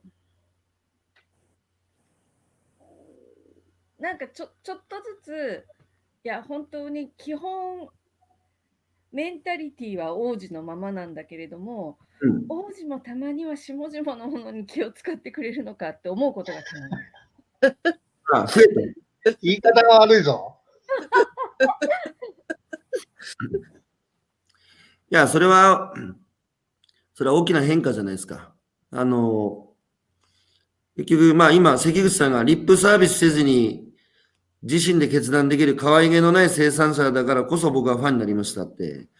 で、まあおそらくそうなんでしょうけど、あの、やっぱりね、カッキーほど、あの、ひどくなくても、その、食えばわかるだろう、俺の魚とか、やっぱそういう生産者ってやっぱ多いんですよ。だけど、やっぱりこの厳しい消費社会の中で生き残っていくときに、そういう姿勢ではやっぱりもう生産者は本当いられないんですよね。あの、みんな必死で自分のさ、まず食べてともらうところまでどうやってたどり着いてもらうかってことを、必死で今の消費社会はどの分野でもマーケティングだなんだつってやってるときに、やっぱりある意味で消費社会から取り残されてしまって、だって作るだけでさ、あと出したら終わりで食ってる人の話聞いたことないっていうのは、マーケティングの間の字も知らないってことだからね。で、そういう人が、やっぱり、僕は全国回っててもいるんですよ。でもね、いくらいいものを作ってても、そういう人たちは自利品になってますね。そういう意味で、生産者自身も、やっぱり消費者と出会うことによって意識が変わっていく。その、だって、カッキは王子様で、下々のことなんか俺考える必要ないって、まあ、ちょっとそれ極端に言ったけど、その人が、やっぱり消費者だって一人のね、人生がありさ、いろんな思いを持って日頃生活をしておられる。今日さっき田口さんもおっしゃってましたけども、自分がやってる食品の大手の会社はね、なかなかそういうことできないけれどもとか、カッキーも聞くわけですよね。で、消費者が今どういう生活を都会でしてるのか、どういう心持ちでいるのかっていうことを作る側が知るってことは僕は非常に重要なことだと思ってて、食べる人あっての生産なのでね。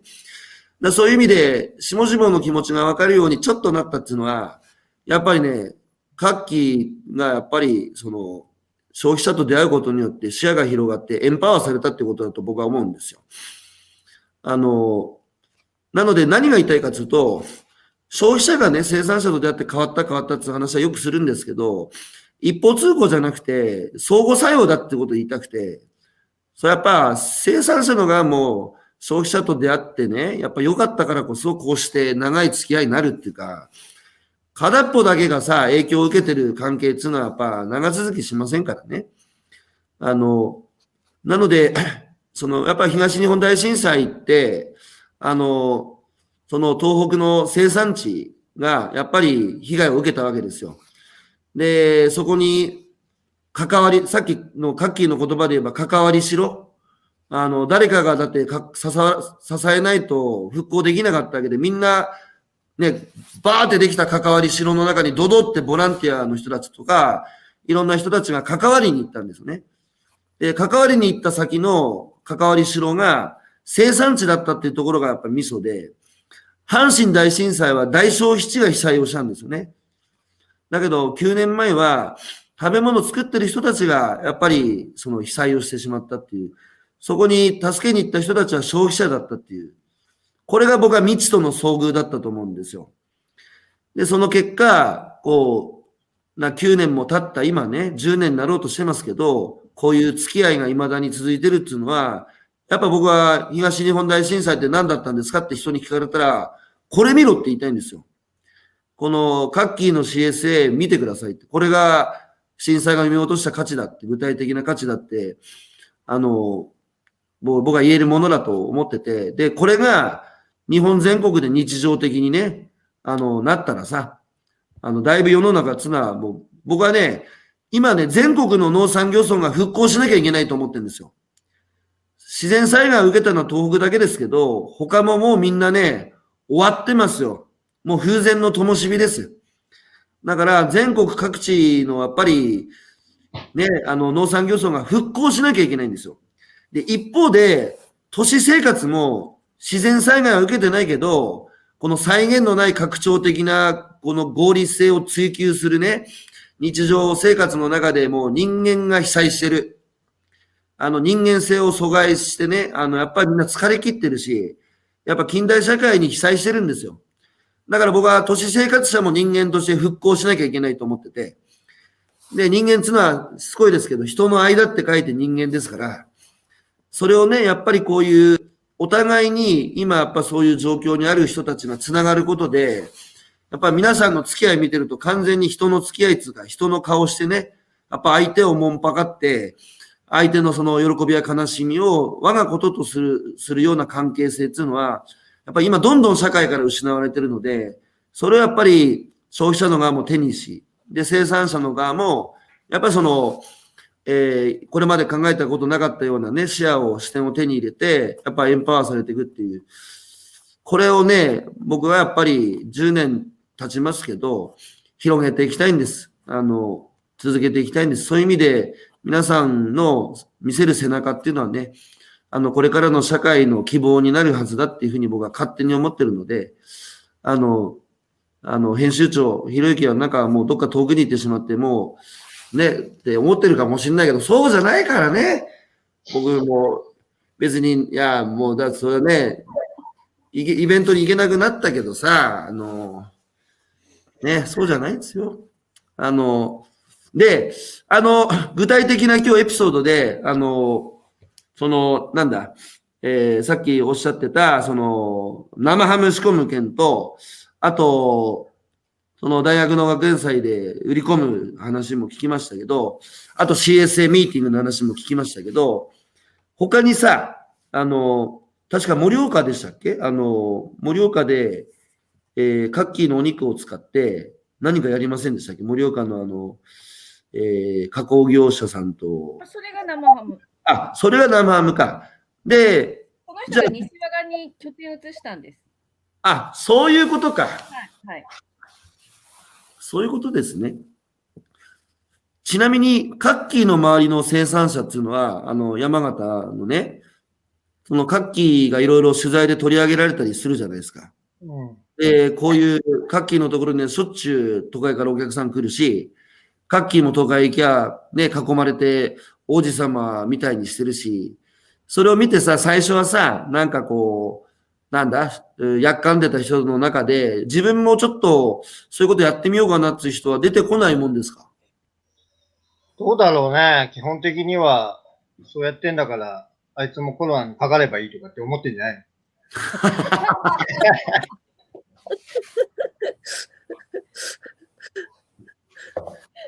いやいやいや、あの、ぼ僕はね、のあの、まあでも、あの、うるさくはなくなりましたよ、もう。もうそれで OK っていうか、あーもう、カッキーはそういう。感じの、そういう感じの人だからなっていうふうには。じゃあ、つまりみんな諦めたってことだね。そうそう。粘粘り勝ちしたね、カッキー。まあ変わってないだけだから。やっぱ最初は風当たり強かったですか？うん、そうだね。ああ、結構死の子の言ってくる人いた？いたいた。うん、あ、いい直接はなかった。言ってたら。間接的にか、要は陰口言ってたやつだな。うん。だけど、あの、田舎っつうのはその間接的な陰口もやっぱり耳に入ってくるから間接的にね。うん。で、まあでやっぱも、多分、直接じゃないから、多分その入ってきた時に、俺に直接言ってないから勘違いだよ、きっとって言ってた。言ってないと思だからそこの心がカッキーは強くて、普通は間接的であれ、やっぱり固定した人間関係の中で生きる田舎は、その間接的に入ってきた情報ですら、やっぱり、こう、追い詰められていくもんなんじゃ、もんじゃないですか、普通はね。うん、だ普通はそうみたいだね。だから僕は、カッキーはやっぱお父さんのことも含めて、そのやっぱ取材をしたので、やっぱりその、なんつうか、自分たちの道は自分たちで選ぶ。あの、そういう、なんつうか、ところありますよね。さっきも誰か書いてましたけど、やっぱ自分で自分の決めた道を歩くって今、決して簡単じゃないんですよ。やっぱりいろんなプレッシャーの中で食っていくためにしょうがないって、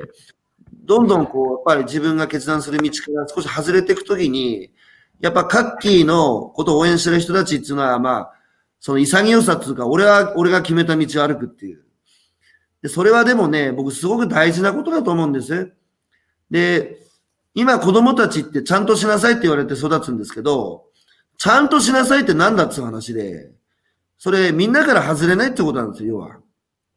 だってみんなから外れちゃうと迷惑かけちゃうからね。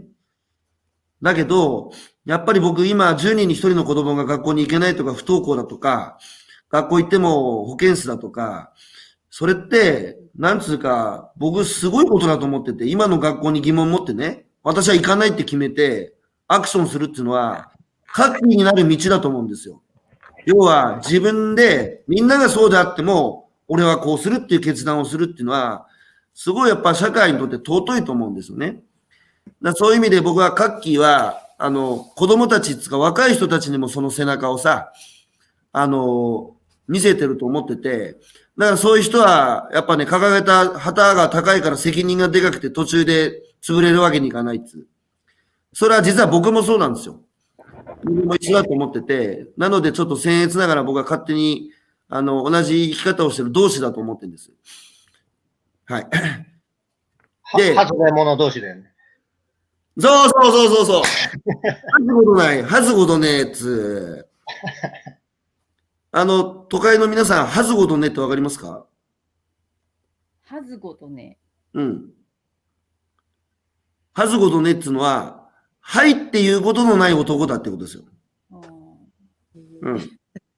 あの、もうね、めんどくさいやつのことを田舎では、岩手では、はずことねえやつだな、おめえって言うんですよ。あめんどくさいかる。そう、カッキーは超はずことないんですよ。で、俺もはずことねって言われるんですよ。はいって言わないっていう。あの、CSA のお仲間の皆さんは、その、今、何人ぐらいいるんでしたっけ？70人ぐらい。うん。いや、やっぱ、70人、ま まだ70人いるってやっぱ、すごいことで、もう10年ですよ、震災から。で、CSA ができてから6年、7年ですか？大体トーンダウンしていくんですよ。時間が経つと。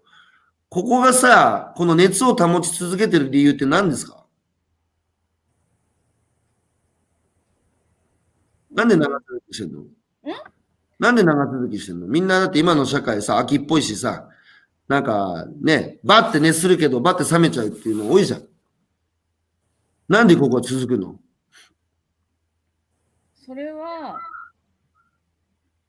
やっぱり、あの、えっ、と、いや肉が本当に美味しいからっていうのがまずあって、えっ、と、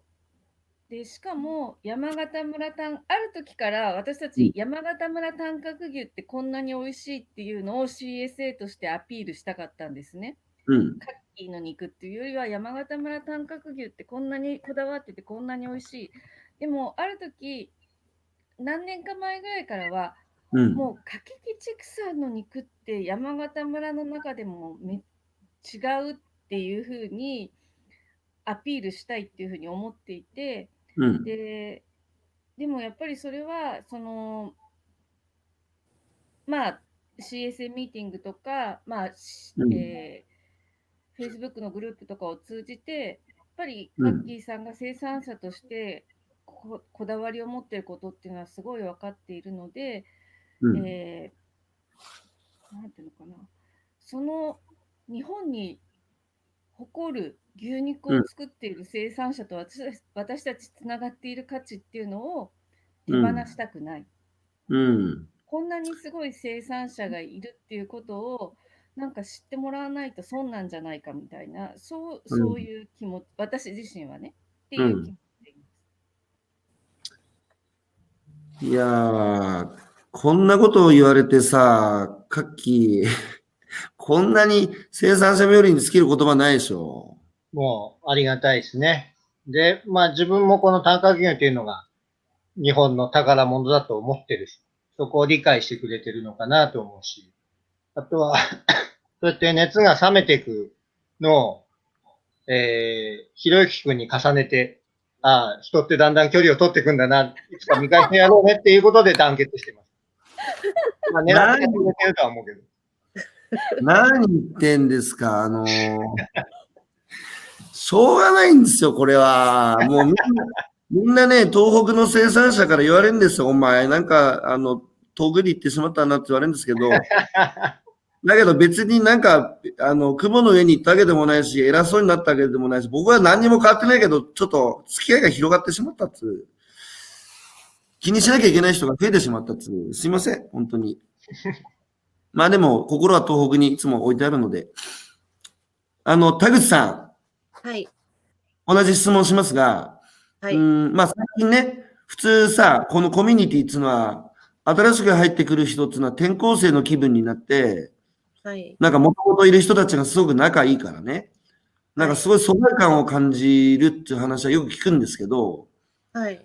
その、田口さんは後から入ってきてもそういう疎外感みたいなのは感じなかった？そうですね。あのーまあ、その最初の出会いが、そのお肉を食べてお酒を飲んでいい気分になってたっていうのもあって、で、あと次もその台風の後の作業だった。ら、なんか作業をやってるとすごいみんな団結力が、もともとすごかった人たちもそうじゃない人たちもいたんですけど、一日そうやって作業してる間にみんなすごい仲良くなって、だからなんか全然私としてはなんか入りやすかったなっていうのはありましたし、うん。なんかやっぱりその食べ物を通じた話題ってすごく平和というか、あの食べ物があると絶対なんかこう会話は無難な会話がどんどん進んでいくみたいな感じがうん。すごいでなんかやっぱ食べ物を中心にした人付き合いってすごくいいなってなんか思ってるのとあとちょっともう一つその この CSA が続いてるのはやっぱりマネージャーさんのうんマネージャー力が私は一番マネージャー力はないです。はい。で、あの、やっぱりルーチンの、ささっきもありました、ルーチンのイベントがあって、それやっぱりちゃんと、なんかいろんな問題があっても、なるべく開催ししたりとか、まあ、ほぼ毎毎年のように同じイベントを繰り返してると思うんですけども、やっぱそのルーチンがちゃんとできてるっていうのが、あの素晴らしいなと思って、まあ、私も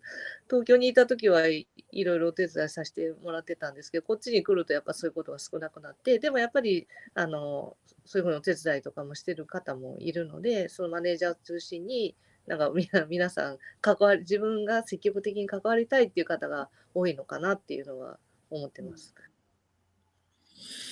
それは、あの、僕はもう一つだけね、こういう付き合いを未だに続けてる、その人は、あの、北方の江川君ってアスパラを生産してる農家の農家のところと、もうあとカッキーのところと、この二つなんですよ。この規模でずーっとやってるのは。で、あそこにも森あゆみつ名マネージャーがいて、やっぱおおせっかい焼きなんですけど、やっぱその存在がここでは、まあ、カイラさんだっていうことですよね。で、やっぱカッキーもさ、あの、そういう間に入る、こう、マネージャー的な人がいるっていうのは、やっぱ助かるもんですか？いや、もう、これなしではうん。運営できないというか、そうだよまあそういうね。意味でも、マネージャー、他にもうん何人かいらっしゃるけど、うんスタート時点でもう意思疎通ができたというか、自分はこういうふうに考えててこうしていきたいんだっていうのが理解していただけたので、それに沿って運営してくれてるっていうところがあって、で、何か問題あっても自分はこう思うっていうのがすぐ理解してもらえるっていうのは、うんすごく、あの、頼れる存在。あだからつまり私はどうぞどうぞ。私うん何もしてないんですけれども、ただなんかうんイベントやるときにお手伝いを募集すると、大抵5、6人はとか7、8人とかうん簡単に集まって、なんかうんみんなが何かをしたいって思っているので、なんかこうイベントも毎年やっていけるっていう感じなんですよね。うん。でも、カイラさんいなかったら、王子様はいきなり下々の人たちに喋っても、なんか下々の人は、なんだこの王子偉そうだなっていう。だけど、やっぱ、その間に入ってるカイラさんが、いや、あの、偉そうにしてるけど、王子は本当はこういう心を持ってる人だとか、さっきの言葉はちょっとトゲトゲしいけど、背景はこうなんだよって、ね説、してる。結構、まあ、みんな好き勝手っていうか言言っているので、私が間に入ってるっていうよりは、なんかみんなそれぞれにカッキーのことを理解し、うん。それぞれのこう中でうん。自分でカッキーの言葉を消化してきっとこういう意味だよねっていうふうに理解してると思うんですよね。うん。うん。あの、えー熊谷恵子さん。えーカッキーさんのお肉が美味しいのはもちろんのこと、牧場ツアーとか学祭での販売とか生ハム作りとか皆さん活動が楽しそうで、最近 CSA に入りました。はい。これ、やっぱ未だに新規で入ってくる人はこうしているわけじゃないですか。はい。で、やっぱり、そこにいる、集ってる人たちがまず楽しそうっていうのが大事ですよね。私もその輪に入りたいっていうことでしょうから。だから、頼まれてきてる人はここにいないでしょうから、自分の意思で来た人たちで、しかも今に続いてるっていう。で、その、さあ、さっき、あの、田口さんが継続してることが、ルーチンが大事だって言ってましたけど、今年コロナでさ、ルーチンが立たれたわけじゃないですか。その時どういう工夫をしてね、あの、普段やってたことができなくなって何やったんですか、今年は？えっと、まあコロナ禍で最初聞いたので、あの、オンライン飲み会っていうのをおうやってみたいですって声かけて、うん。やらせていただきましやってみた ちゃんと電波つながった？パソコンでやった？その時は携帯だったかな。うん。え、それは CSA のメンバーとやったの？そう、CSA のメンバーにしか声かけてないので、俺はオンライン飲み会はそれしかやってないな。さすが王子様だな。あの、その時はメンバー何人ぐらい集まったんですか？7、8入れ替わりで10人ぐらいでした？うん。何時間ぐらいやったの ?2 時間。うん。来年は、また牧場に行ったり、カッキーが東京来て、カッキーを囲む会ができるといいですね。そう、そうですね。もちろんそれが基本なんだけど、オンラインはオンラインでこう、実際に会う日が都合つかない人とか、うん。本当に距離超えるのが大変っていう人のためにも続けてもいいのかなっていううん。うん気。はしてます。まあんやってみれば、こういうこともできんじゃないかっていうのは。70人の規模だと、カッキーは大体メンバーの顔と名前っていうのは一致する。70人だと。あの、70人の中でもすごいサイレントの方がああ、そっかそっか。お肉ので、ただやめないってことはこれでいいんじゃないかなとうん、うん、うん、うん。思うことにして、もう、うんあの、思ったことをバンバン言ってます。まあだって町内会でもさ、あの、うるす、うるさが立つとまた怒られるけど、積極的にさ、町内会運営に参加して楽しむ人もいれば、あひたすら出席だけしてね、えー意見は一切言わない。だけど、その町内会が好きだっていう人はいっぱいいますからね。いろいろ言っていいんでしょうけど、2020年、あの、まあ、こういうコロナっていう出来事があって、カッキーのその生産には何かやっぱ影響、どういう影響あったんですか？まあ、やはり飲食店がほぼ動かない。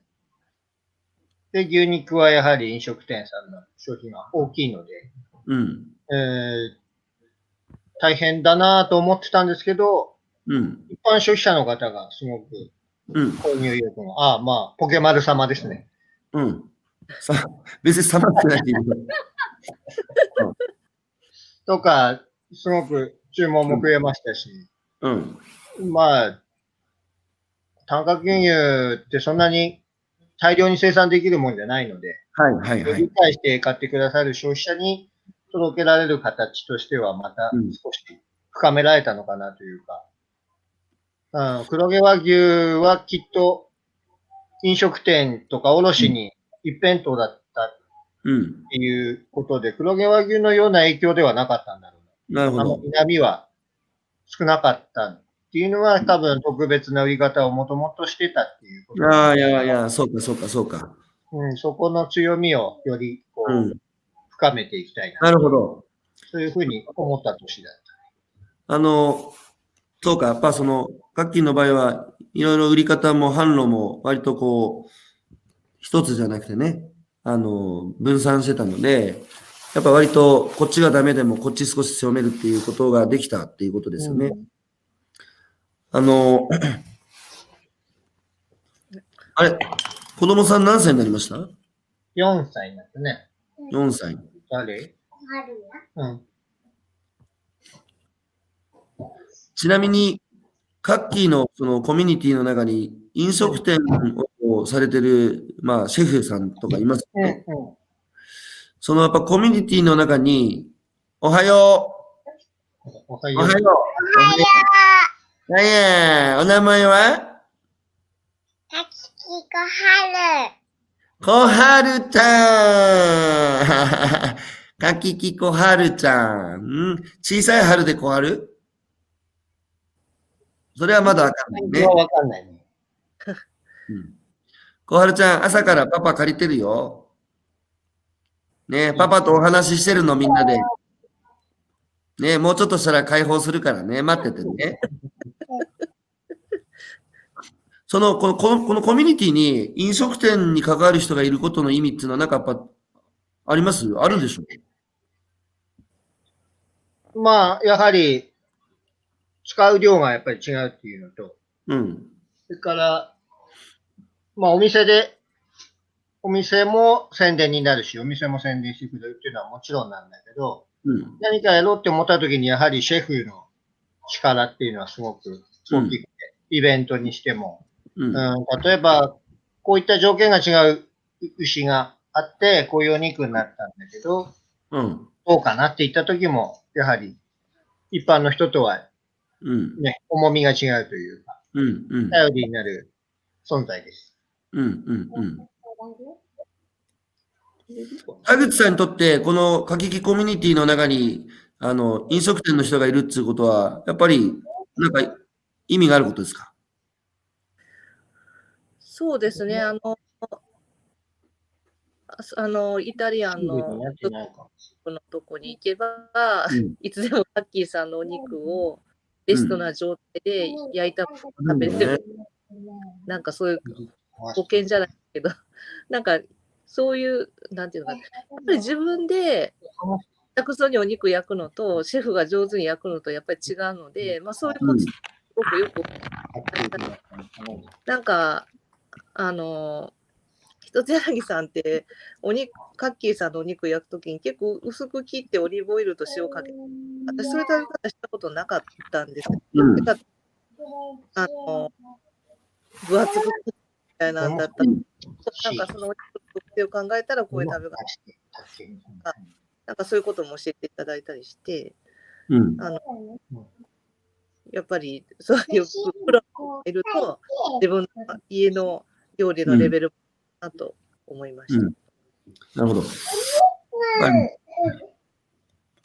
カッキーにちょっと聞きたいんですけど、はいはい。その、今やっぱ岩手も秋田もね、あの人口減少社会の先頭にいるんですよね。で、やっぱこう人も減っていくし、あの、まあ、高齢者も増えていくし、で、僕は、あの、やっぱその田舎の難しさっていうのは、固定した人間関係がずっと延々通じて、続いていくっていう。で、それに息苦しくて若い人は出てくっていうところがあると思うんですよね。だけどやっぱヒントはカッキーで、カッキーはそこにね、やっぱり拠点を置いて、あの、ある意味で地域社会や隣近所の人も含めて、固定した人間関係の中で生きてはいるんだけど、一方でこういうさ、70人の人たちがつながってね、外の人たちともこうつながってるっていうのは、やっぱり僕、地方で生きる人たちに、若い人たちにとって必要なことだと思ってるんですよ。うん。常に、あの、新しい風に触れてね、異質な世界に触れて、あの、世界を拡張していける。田舎にいるとやっぱり付き合いは深まるけど、世界はなかなか広がらないんですよね。そういう意味で、僕はやっぱその、多くの人がね、あるいは多くの地域が、やっぱこう、ここ、こういうのをモデルにしてね、もっともっと、やっぱり自分たちのやってることの価値に共感してくれる人をね、やっぱ都会に増やすしかもう道は残されてないと思ってるんですよ。あの、その意味で、その、なんつうかやっぱカッキーにその、なんだこれまでさ、震災の前も、もちろん、あの、大地を守る会の皆さんとかとのお付き合いもあったと思うんだけど、その、ずっとあの、山形村でさ、地域の人とだけ付き合って肉育て育ててるのと、牛育ててるのと、そうじゃなくて、まあ、消費者とも出会いで、震災後さらに、こう、もっと身近にね、感じられるこういう人たちと出会ったときに、カッキーがその山形村で生きるっていうことの、やっぱり、なんつうか、世界っていうのは、やっぱ少し変わったでしょ？うん。まあ、やはり、それはあると思うね。ひろゆきくんが広めた関係人口っていう言葉ももう定着してうん、きつつあるし、うん、うん。この間は復興庁が企画する関係人口の作り方みたいなのにも声かけていただいて。え、そうなの？嬉しい今日も見てくれてる関口さんも参加してくれて、CSS。いやー、なに復興庁主催の関係人口のイベントにカッキーがゲストで出て喋った？そう。それを見に CSA の一人も出てくれるという、あ、誰が出てくる？ファンとしてね。お客さんとして CSA の会に出てくる。て、うん。で、まあ言ったら俺の通訳みたいな感じ。いやー、なんかもう俺、いいな、やることやったな。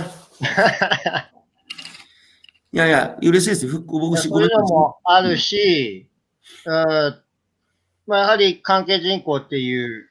まあ一気に移住しろっていうのはね、すごいハードル高いし、そういう触れ合い方で増やしていければいいなと思うし、うん、うん。まあ、そういう人が増えればこそ本当に地元に住んでいる人が、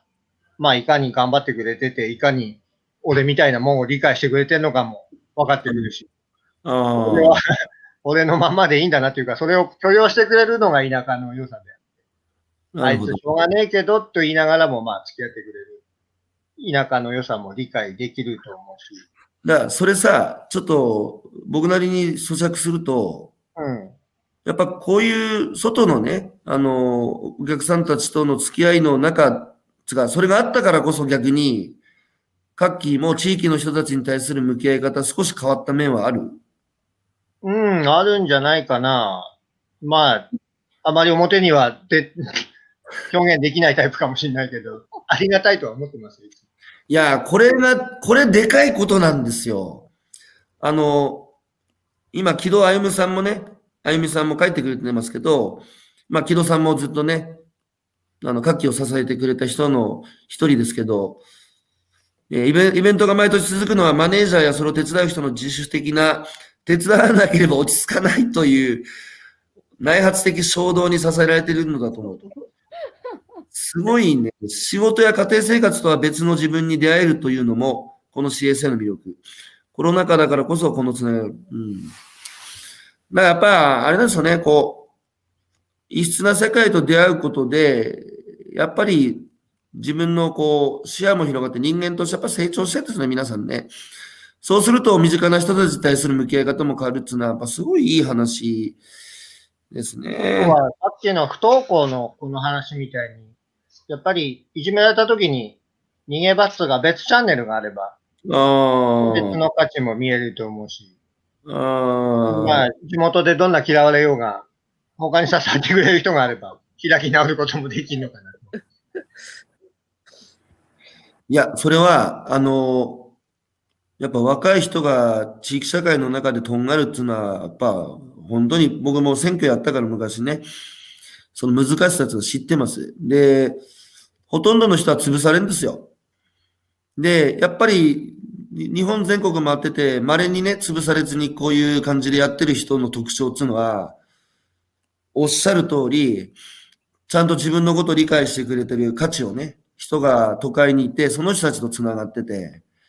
で、その人たちがいるからこそやれ、やれてきたっつう人は共通点ですね。あと、各期他の生産者とのつながりとかさ、出会いっていうのは、やっぱ山形村だけじゃなくてね、日本に視野を広めればさ、やっぱ同じような志でバリバリやってる生産者も日本にはいるわけじゃないですか。うん。そういう人との出会いっていうのもやっぱ震災後は増えたんじゃないですか？まあ、東北が重点的だけど、そういう人の出会いもあったので、うん、それは刺激になるし、うん。それこそさっきの復興庁の話でも、あ、この生産者知ってるっていう人もゲ。ストに選ばれたりしてるし、それは農家に限らず漁師でもそうですか？そう、そうだね。まあ、一次産業というくくりではあるだろうけど、やっぱうんり地方で頑張ってるっていう意味では、うん、いろんな、例えば旅館、地方で旅館やってる人とも出会わせてもらったりしたし、そういう人うんの刺激もあるし、うん地方なりの問題解決っていうのも、いろいろ共通項があるので。うん。あの、今日伺ってて、改めて思ったのは、なんかみんな飾ってないっていう。まあ、カッキーもそうですけど、このね、だって少し持って喋ってもいいのに、い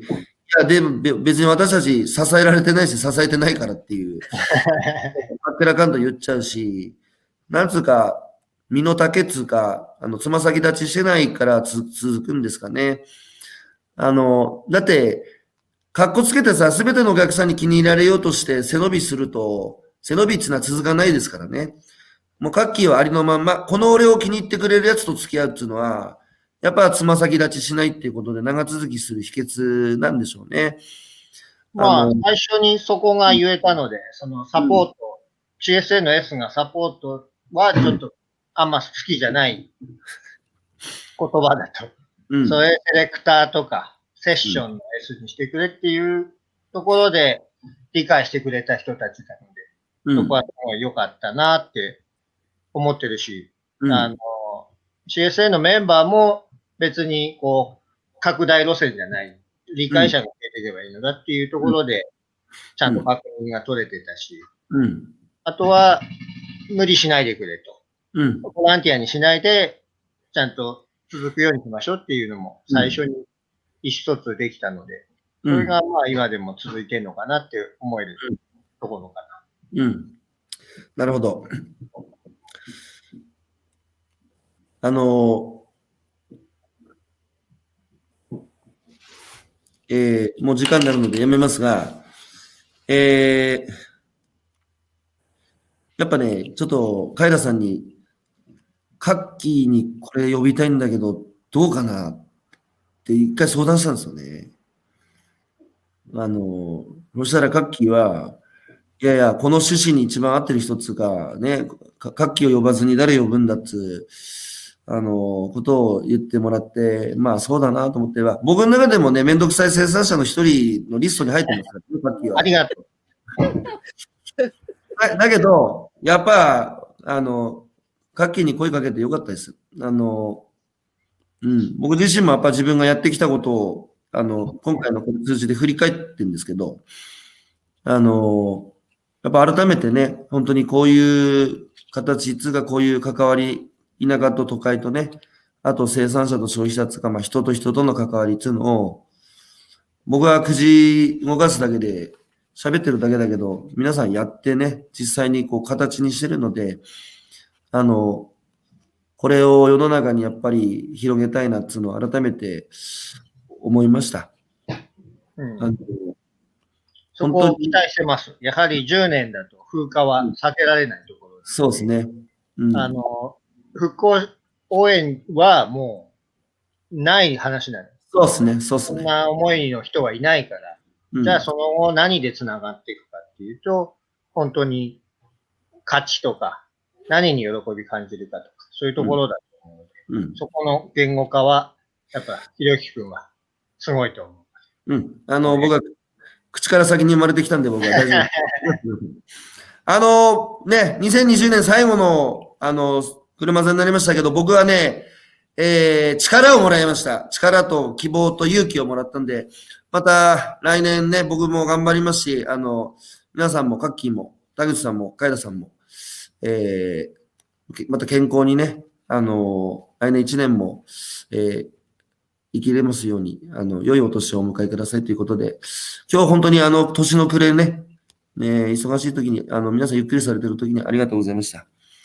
えー本当におは、あの、カッキーと皆さんとお話しできて、今日最後良かったな。まず、あの。え、え？つながってよかった。いや、だからさ、そうそうそうそう、よかった、もう後半。まあでもさ、王子っぽくていいじゃないですか。ね。最後の後半、最後の後半、下界に降りてきてくれましたから。はい、ということで、こういう出会いを作ってくれたのはひろゆきくんなんで、そこは本当に感謝してる。うん。うん、もっと、もっと言って。これ以上は出てこない。そう、僕ね、人と人の間つなげるっていうか、自分で日本一のメーナーコードだと思ってますよ、僕は。はい。ということで、えー、801回目の車座、あの、こういう形で開催できて、本当にありがとうございました。ありがとう良いお年をお迎えください。カッキーどうもありがとはい。ありがとうございます。ありがとうございう。はい。じゃあ失礼します。ます。